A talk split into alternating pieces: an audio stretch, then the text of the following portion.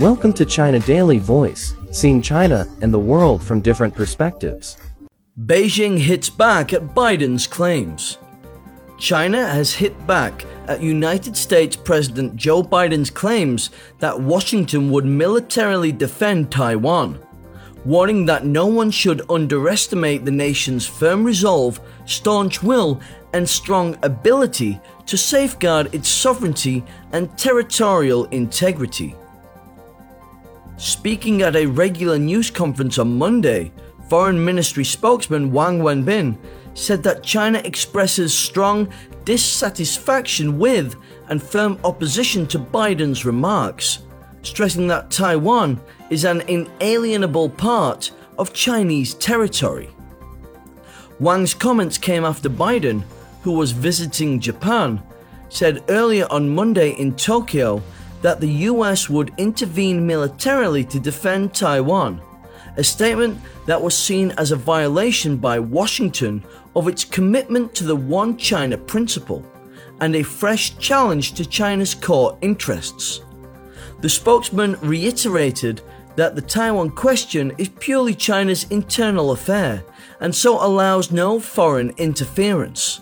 On issues that bear on China's sovereignty, territorial integrity, and other core interests, no one shall expect China to make any compromise or trade offs, said Wang, warning the US not to stand on the opposite side of the 1.4 billion Chinese people.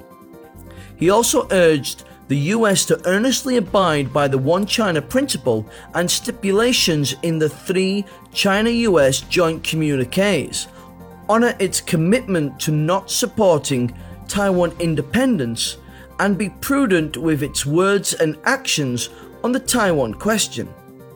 The US should avoid sending wrong signals to Taiwan independence separatist forces lest it should seriously damage China US relations and peace and stability across the Taiwan Straits, Wang said. The Chinese side will take firm actions to safeguard its sovereignty and security interests. We live up to our words, he added.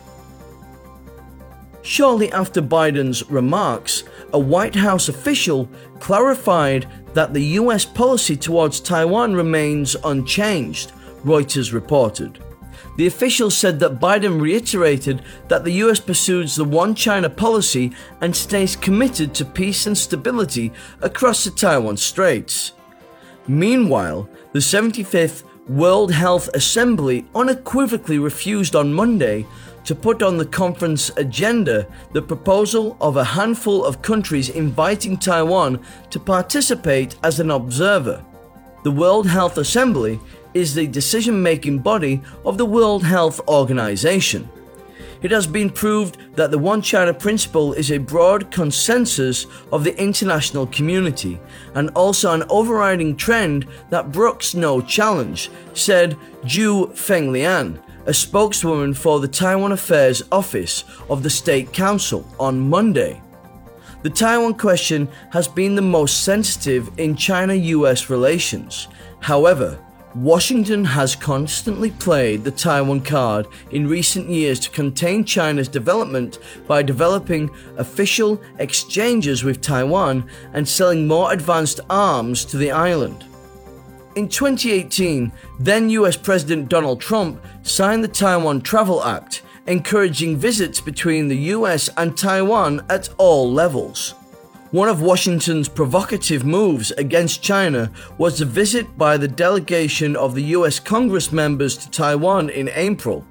There had been reports that Nancy Pelosi, Speaker of the US House of Representatives, might visit Taiwan during her Asian trip, but the trip was postponed after she became infected with COVID 19.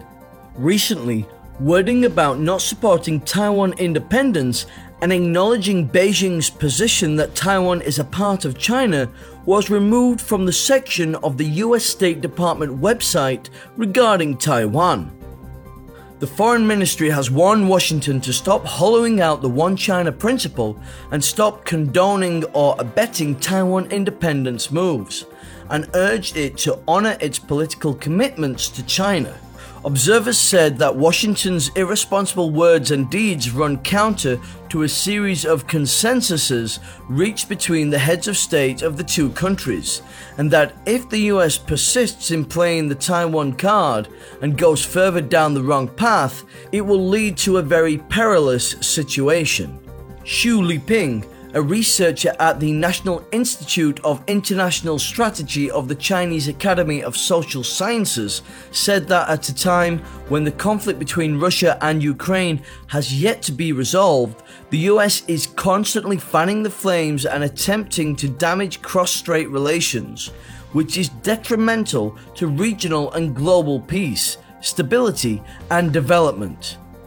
As the world's largest economy, the US should take responsibility of promoting world peace.